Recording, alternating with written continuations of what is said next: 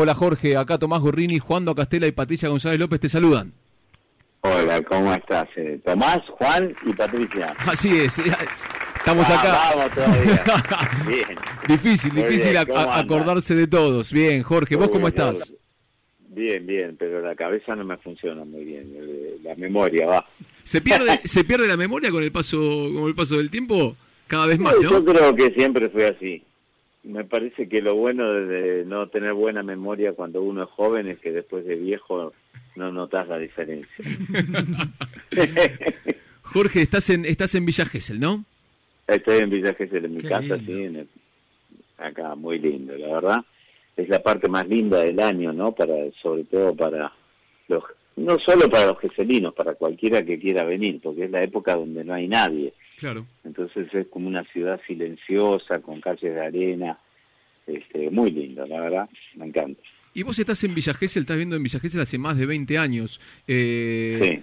Bueno, ¿cómo es, cómo es una vida en, en un lugar que, que para muchos es, es un destino vacacional, que, que, que en un momento fue, fue también un, un, un destino eh, vinculado mucho con, con hasta con el hipismo, con el rock, pero pero hoy, hoy en día es tu es tu, tu hogar. ¿Cómo, cómo, ¿Cómo es tu relación con, con Villa Gesell?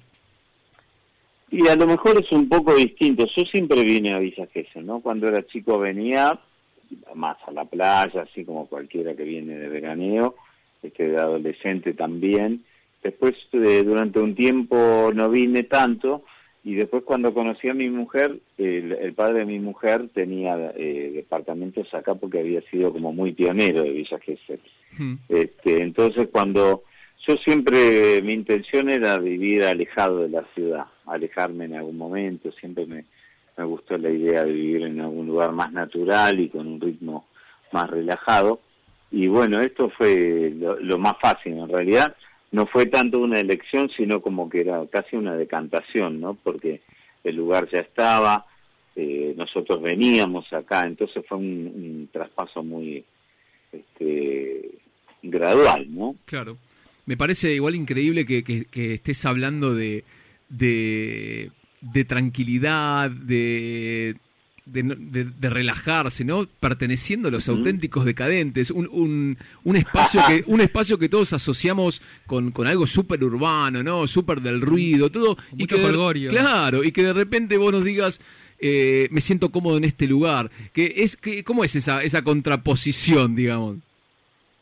Bueno, un poco en realidad los decadentes son eso, no sé si, sí, urbano, ¿no? Pero más que nada como alegre, una cosa intensa, así.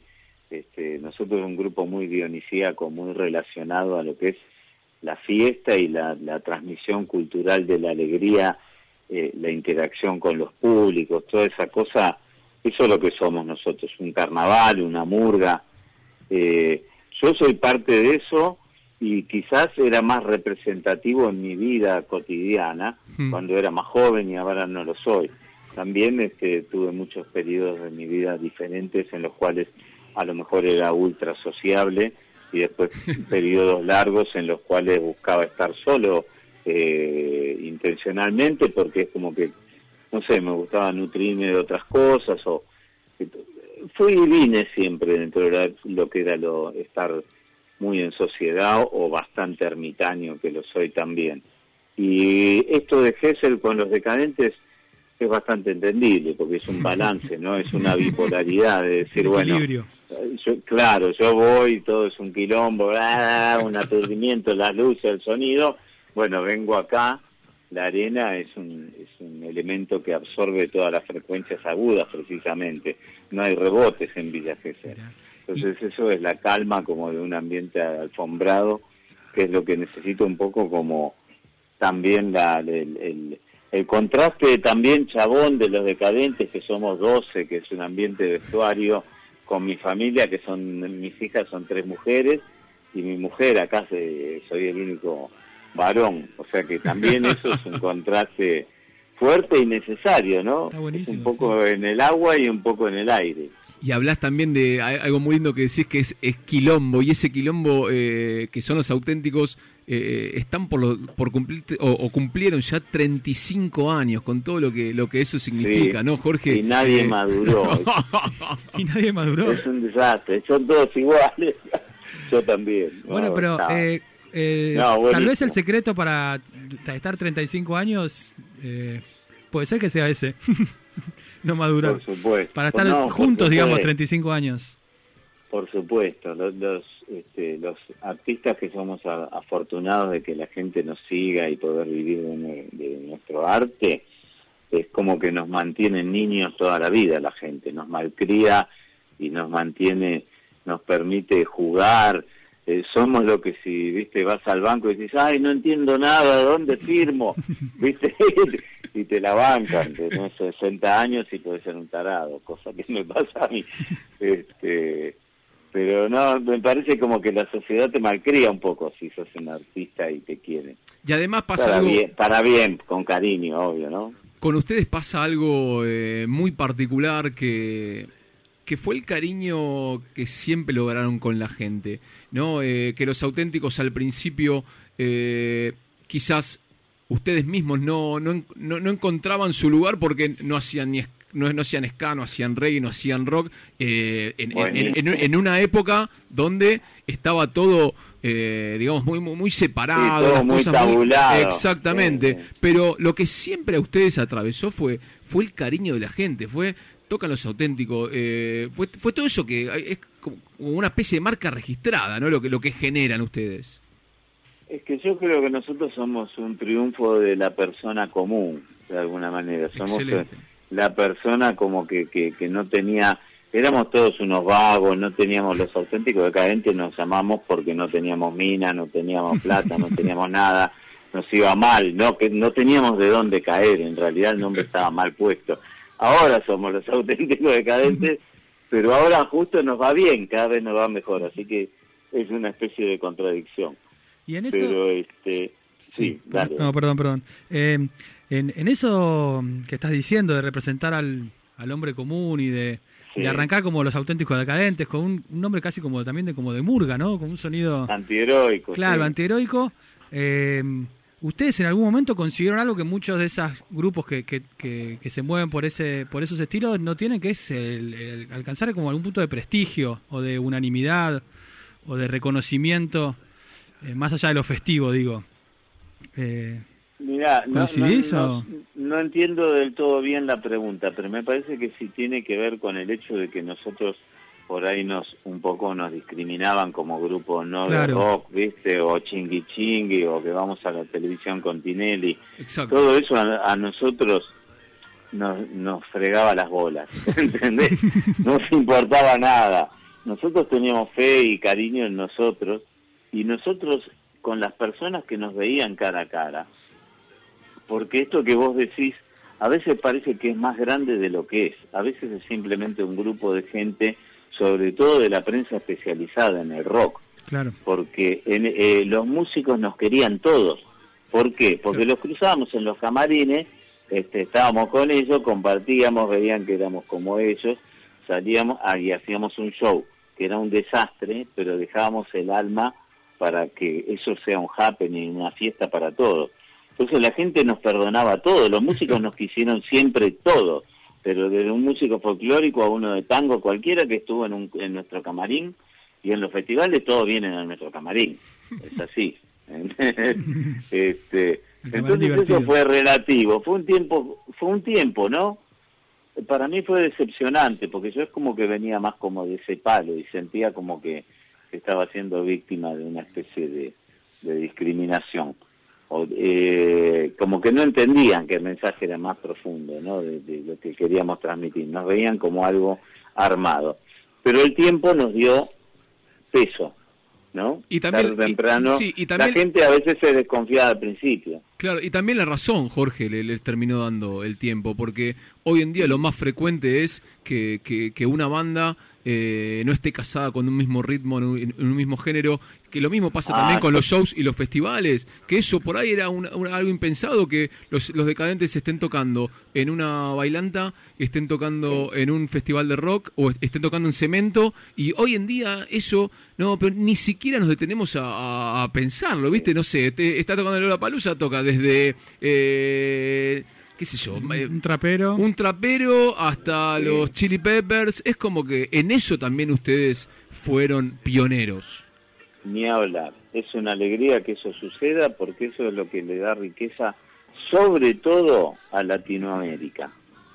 Porque vos poner, recién estaba escuchando un tema de Los Ángeles Azules cantando con Natalia Lafourcade sí. y me quiero morir, ¿entendés? Eso no tiene, es otro mundo no tiene relación con el rock. Y para mí es rock, o sea, está dentro de lo que es mi ambiente, de, de lo que yo considero, va, no sé si es rock, no sé qué es, pero ese es el orgullo, eso es lo que tenemos que mostrar los latinos, la fusión con lo nuestro, que en un momento, sobre todo la parte como más popular, venía como relegada, como que no era folclore, la cumbia o, el cuarteto, ¿entendés? Mm. Eh, eso fue, yo sinceramente y con toda humildad y con toda vanidad, quiero decir que nosotros hemos colaborado mucho a romper las barreras entre la música popular y la música artística rock. Totalmente, yo coincido totalmente. Em, y Jorge, en, dentro de todo este recorrido de, 35 años de, de, carrera, también hubo eh, fue apareciendo cada vez más fuerte tu, tu rol como, no sé si siempre estuvo, pero tu, voz como letrista, ¿no? Hay composiciones hermosas también, no solamente desde el ritmo, desde la propuesta alegre, desde lo festivo, lo pícaro, que ese humor que tienen los decadentes, sino también desde una poética eh, con una sensibilidad muy muy linda, muy saludable, que, que, coincido con lo que dijiste al principio, es muy de, la persona común. Eso, eh, ¿cómo lo sentís vos como, como compositor, digamos? ¿Cómo fue evolucionando tu voz?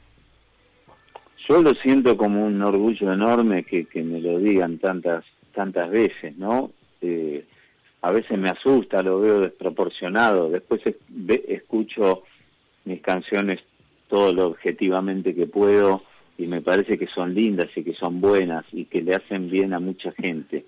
Me parece que mucha gente, yo sé lo que es que una canción te acompañe, ¿no? Que ames una canción y que la tengas en el corazón y, lo que hace una canción es indescriptible porque es para toda la vida, es, tiene que ver con un momento, lo que fuera. Eh, y me emociona hasta las lágrimas ser parte de eso. No sé cómo lo cómo sucedió. La verdad que no no lo puedo explicar porque nosotros los, decadentes somos unos chantas empezando por mí. somos gente que no estábamos.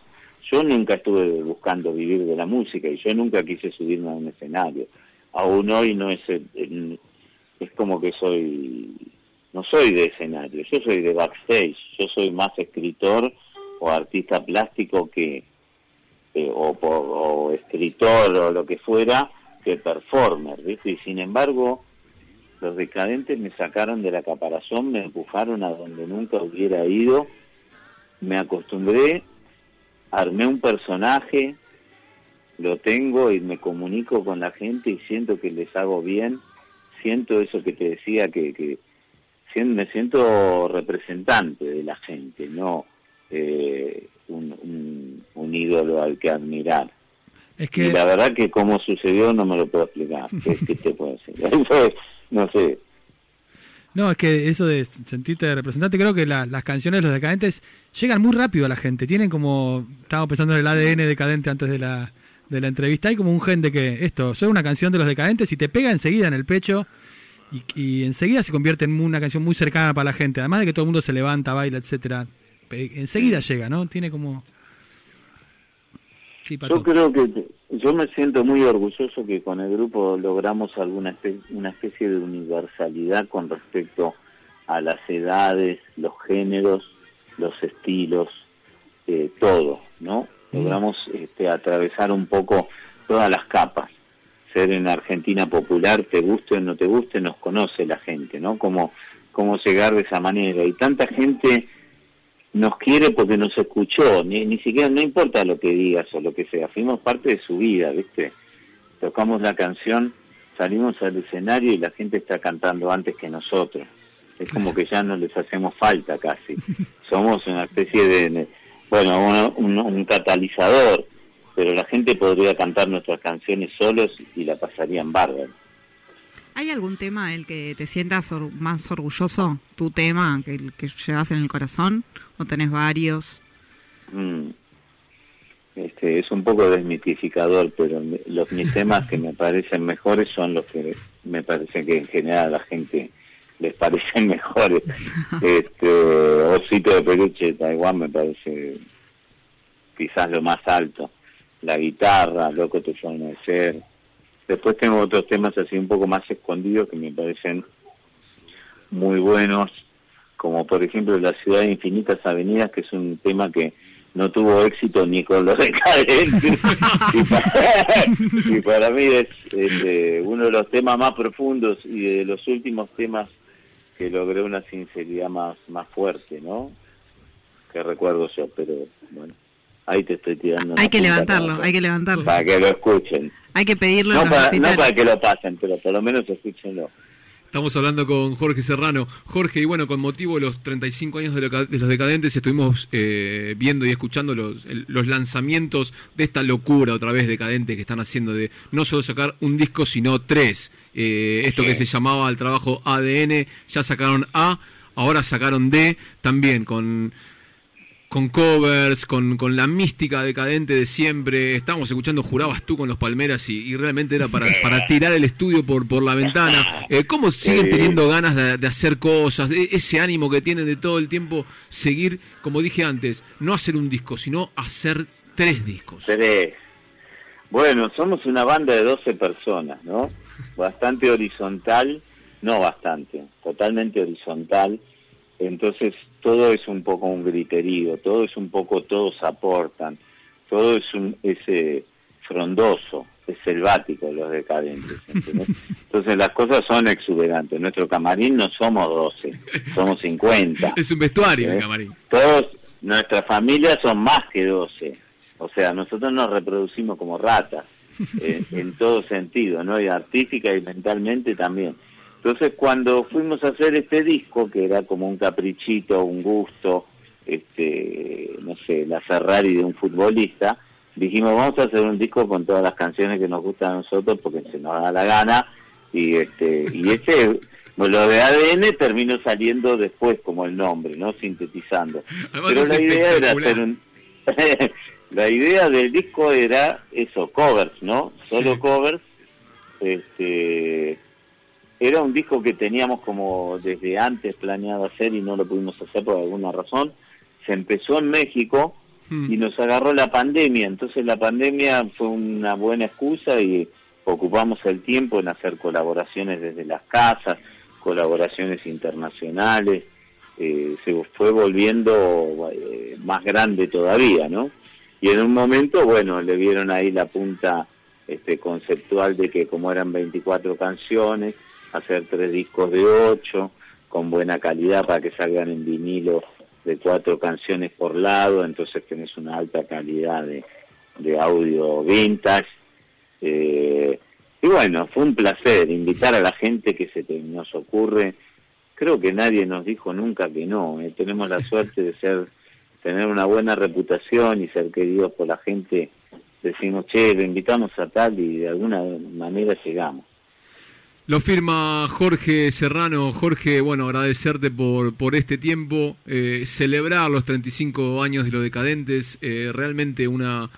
Eh, los queremos mucho. Una banda que nos atrae, exacto, los queremos mucho y, nos atravesó desde siempre. Así que Jorge, desde acá te mandamos saludos y esperemos ir para Villa Gesell algún día a, comer churros y, y a charlar con vos. Cuando quieran, cuando quieran, vénganse para acá la verdad que lo más lindo que me pueden decir es una banda que nos quieren. Es que Los decadentes sembramos eso, ¿no? Alegría, amistad, tratamos de ser buena onda y, no sé, hacer algo bueno por la humanidad y por nosotros. Muchas gracias, Jorge. Te, queremos mucho. Te queremos. Chao, chao. Gracias a todos. ¿sí? Nos vemos. Nos vemos, Jorge. Jorge Serrano pasó por el, el comienzo, el principio de, de nuestra alfombra roja en malas lenguas y nos vamos con un, con un temita, un temita que hizo él, que le fue un poquito bien.